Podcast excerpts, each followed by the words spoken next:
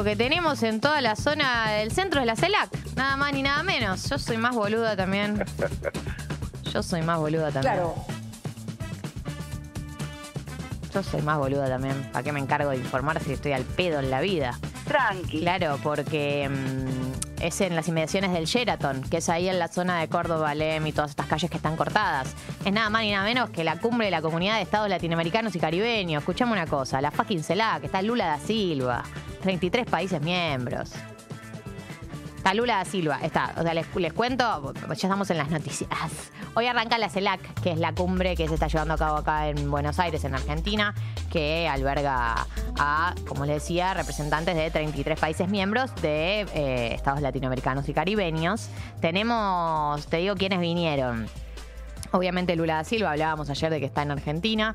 Eh, tenemos al presidente colombiano Gustavo Petro.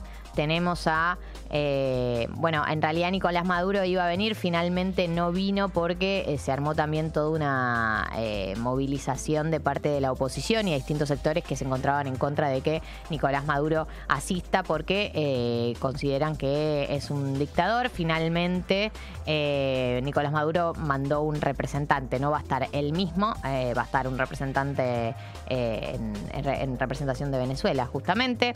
Está también el cubano Miguel Díaz Canel, está el presidente chileno Gabriel Boric, está la hondureña Xiomara Castro, está el ecuatoriano Guillermo Lazo. Todos estos, todos estos son presidentes, ¿eh? los mismísimos. El presidente boliviano Luis Arce, está el presidente uruguayo Luis Lacalle Pou, el dominicano Luis Abinader, el paraguayo Mario Abdo, eh, la barbadense, ¿lo dije bien? Barbadense Mia Motley, el san vicentino Ralph González y el haitiano Ariel Henry. Y de Estados Unidos mandaron un asesor eh, de la Casa Blanca para las Américas. Sí.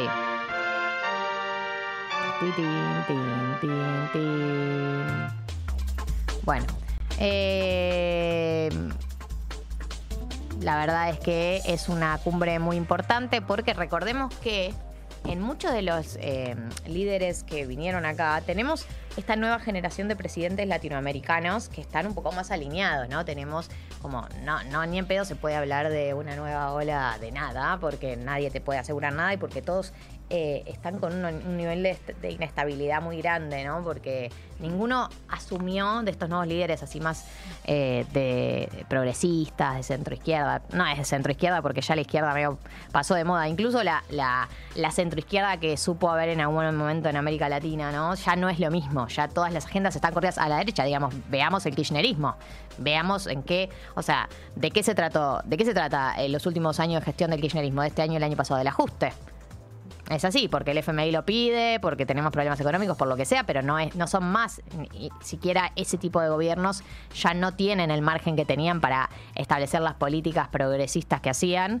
Eh, y por eso digo, si bien hay una nueva ola de presidentes que podrían eh, eh, resultar más del orden de la centroizquierda, yo creo que va a tener que ver más con un alineamiento eh, ideológico que un alineamiento necesariamente de políticas o de políticas económicas. Porque de los que están acá, que vinieron a, a la CELAC, está Lula, está Petro, está Boric, eh, viste, hay varios, hay varios presidentes que, eh, Luis Arce de Bolivia, que empiezan a estar un poco más alineados, lo cual es importante porque eh, principalmente con Brasil, Argentina es el principal socio comercial de Brasil, entonces necesitas tener un buen vínculo, necesitas tener un muy buen vínculo, eh, y Brasil es la potencia de América Latina, es el país más grande, es el país con la economía más grande también, así que es importante la integración, es importante este tipo de cumbres, es importante este tipo de encuentros y bueno, obviamente como es en las inmediaciones del Sheraton, como decía eh, antes Tommy, está cortado toda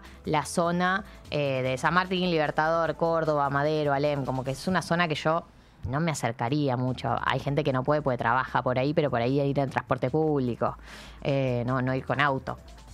Eh, así que hoy arranca nada más ni nada menos que la CELAC y esa va a ser la agenda del gobierno por los próximos días. Lula da Silva llegó ayer, estuvo en el CCK, estuvo también eh, en eh, distintos eventos, estuvo su ministro de Economía hablando con Massa. Eh, y eh, está en agenda este tema que no se termina, que, está bastante presente, que es esto de que se está trabajando en una moneda común entre Argentina y Brasil. Esto es algo para aclarar, porque por ahí la gente, yo la verdad que no lo había entendido bien ayer y lo quiero aclarar, em, no es que va a ser una moneda común que va a reemplazar las monedas locales, digamos, que vamos a estar acá y, no sé, ponerle que la moneda se va a llamar Brarcentina. Uh, Dios. Argil. Argil. Sí. Bragentina. No. Brantina. Brantina. Poné que la moneda se llama Brantina. Em, no es que vos vas a ir al kiosco y vas a pagar con brantines. No es así. Cada país va a tener su moneda local y esa moneda se va a usar para hacer transacciones entre los dos países. ¿Entendés? una, es una propuesta como de comercio exterior. No, no, no, no nos va a afectar a nuestra vida cotidiana porque eh, por ahí flashean que es como el euro. Que cuando los países de la Unión Europea crean el euro, eliminan todas las monedas locales. O sea, los franceses usan el euro en su vida cotidiana, eh, los alemanes usan el euro en su vida cotidiana y los italianos usan el euro en su vida cotidiana. Esto no es así. Esto sería una moneda eh, para el comercio exterior. Eh, y Lula da Silva hablaba de implementarla en el Mercosur también por la dificultad de los países para adquirir dólares. O sea, que podamos hacer transacciones comerciales sin tener que pasar por el dólar, que es un problema que tenemos muchos países de América Latina, Argentina obviamente entre ellos. Em, como le decía, hoy abre la CELAC y em, el que abre con un discurso es nada más y nada menos que Alberto Fernández, por supuesto. Eh, así que vamos a tener un discurso de Alberto, vamos a tenerlo en el Sheraton de Retiro y vamos a tener probablemente ahí la agenda de lo que es... Eh, lo más importante en esta reunión. Algunas de las cosas que hizo Lula Silva, yo les decía que estuvo en el CCK, les decía que hizo distintos planes, también se reunió con las abuelas de Plaza de Mayo, con las abuelas y las madres de Plaza de Mayo, y eh, dijo que es la primera vez que hinchó por Argentina en un mundial. Como que cuando llegó a la final, hinchó por Argentina. O sea, haciendo como que lo conté como vinculados, como que se juntó con abuelas y dijo eso, fueron en momentos distintos del día de ayer.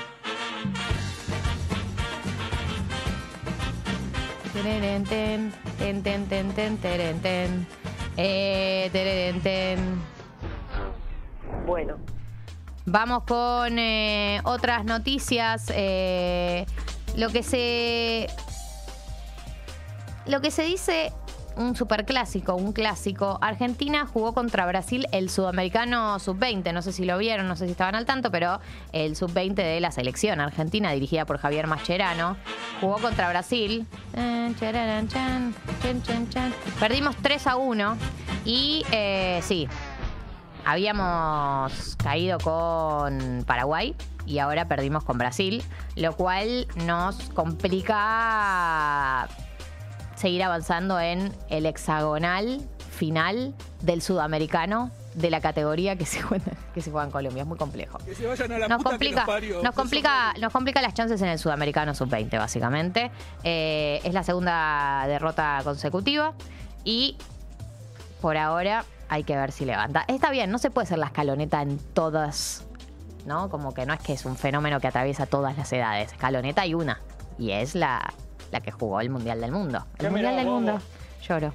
Eh, tenemos también un dato vinculado a la inflación. En el diario AR publica Delfina Torres Cabreros que eh, se estima que la inflación de enero va a ser cercana al 6% y esto complicaría la promesa de masa para el 2023. Este es el titular. Ella lo que plantea es lo siguiente, que eh, hay una aceleración de precios y que esto rompería con la proyección que viene teniendo masa, porque vieron que masa desde que empezó con el acuerdo de precios justos venía con una inflación a la baja. Tuvimos una inflación del 4,9 después del 5,1 y la idea eh, de Sergio Massa era llegar a abril con una inflación del 3%, o sea, aspirar fuerte a eso, digo, aspirar fuerte a eso, como una, cosa aspiracional.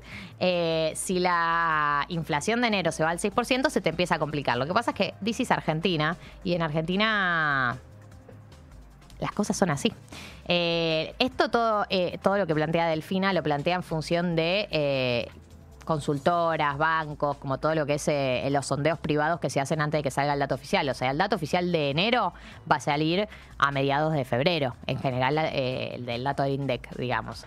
Pero yo creo que es algo trascendente porque eh, se está jugando Sergio Massa su política económica. Gran parte de la política económica de Sergio Massa tiene que ver con el objetivo de anclar la inflación, hacer ajuste, que es lo que está haciendo, por supuesto, y conseguir dólares. O sea, es el objetivo que tiene cualquier ministro de Economía de la Argentina, hay que decirlo, pero él se lo viene tomando con una seriedad bastante importante porque el ajuste es total y completo eh, y las políticas en orden, o sea, en función de bajar la inflación y de conseguir dólares son un poco más extremas que en otros ministros. O sea, esto de darle al, campo su propio dólar no lo inventó Sergio Massa, pero lo hace, lo hizo bastantes veces ya desde que asumió y parece que no le tiembla el pulso para eso a pesar de las críticas que puede generar.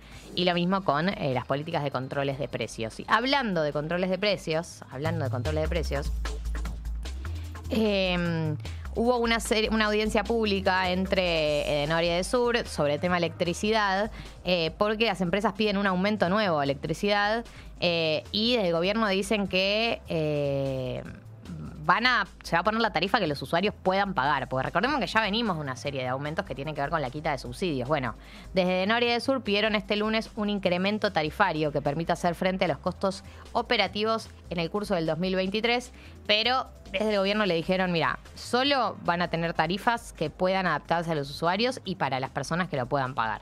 Esa puja está sucediendo, o sea, ustedes sepan que las empresas de electricidad quieren que paguemos más porque dicen que así van a poder cubrir los contos del 2023 y el gobierno está teniendo ahí una pulseada. Vamos a ver en qué termina, cómo termina y en qué deriva.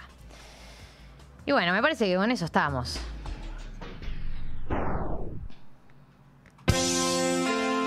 Gracias Grammy.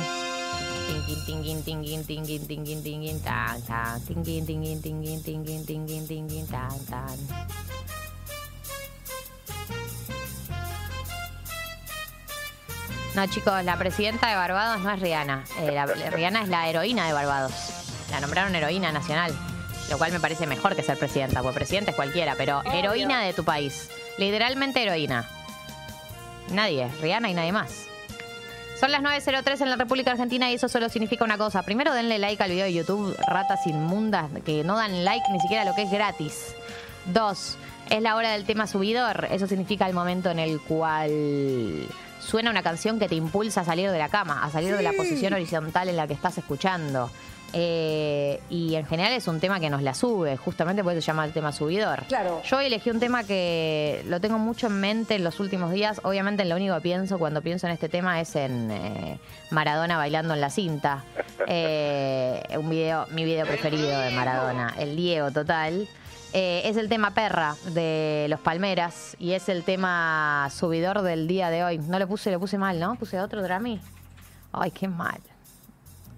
Puse, ¿qué puse, boludo? No sé qué puse. ¿Qué puse? Una drogadicta. Bueno, este tema te tiene que levantar, eh, amigo. Así que metele tranquilo que arranca el día, quieras o no quieras, 24 de enero en la República Argentina.